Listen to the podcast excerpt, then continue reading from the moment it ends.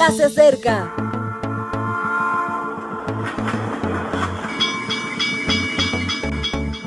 Partimos ya.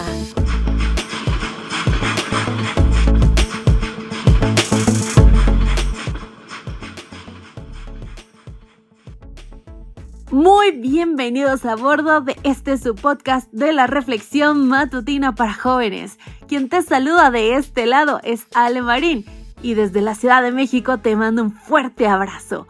Donde quiera que te encuentres, que Dios sea contigo. Mis mejores deseos para este día. Comenzando por la lectura de su palabra en Primera de Timoteo 4:6. Si esto enseñas a los hermanos, serás buen ministro de Jesucristo nutrido con las palabras de la fe y de la buena doctrina que ha seguido. Jóvenes al servicio es el título de hoy y promesas para crecer nuestro tema. Quedamos el otro día en que íbamos a comentar un texto de Timoteo. ¿Recuerdas? Es uno de los versículos que más se mencionan en los bautismos, ya sea por elección del que se bautiza o porque es una de las dedicatorias que acompañaban a los regalos. Por cierto, Qué bonita práctica la de agasajar a alguien que entra oficialmente en la iglesia. Habla mucho del sentido de hermandad. Regresando al tema, Timoteo era joven y los jóvenes han sido iguales a lo largo de la historia. Ya lo decía Sócrates, los jóvenes hoy en día son unos tiranos. Contradicen a sus padres, devoran su comida y les faltan al respeto a sus maestros. Ah, es una broma. Los jóvenes son sinónimo de dinamismo y oportunidades. Como agentes de cambio hicieron las mayores revoluciones. Así lo demostraron Alejandro Magno, Karl Gauss, Malala Yousafzai y Claudette Colvin, entre los 15 y los 21 años. La juventud de Timoteo era, por tanto, un activo. Timoteo además tenía responsabilidades en su iglesia. Eso me fascina de la iglesia primitiva daba a los jóvenes la oportunidad de comprometerse.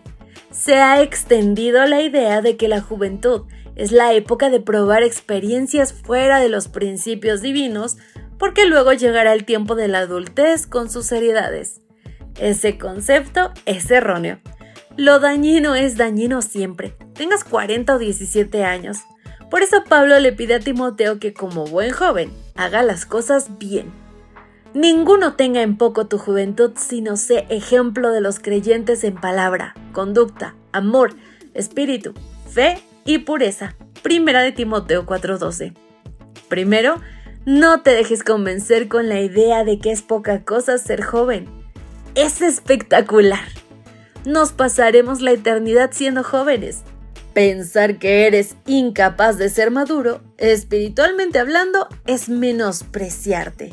Un joven, afirma Pablo, puede ser ejemplo en muchos sentidos. Puede hablar la palabra con la fuerza y la convicción de los que creen de verdad. Puede comportarse de forma que dirija sus energías hacia lo realmente importante. Algo divertido pero trascendente. Puede querer como nadie porque su amor no arrastra decepciones. Es idealista. Puede revitalizar la vida espiritual porque suele acompañarse de novedad y creatividad.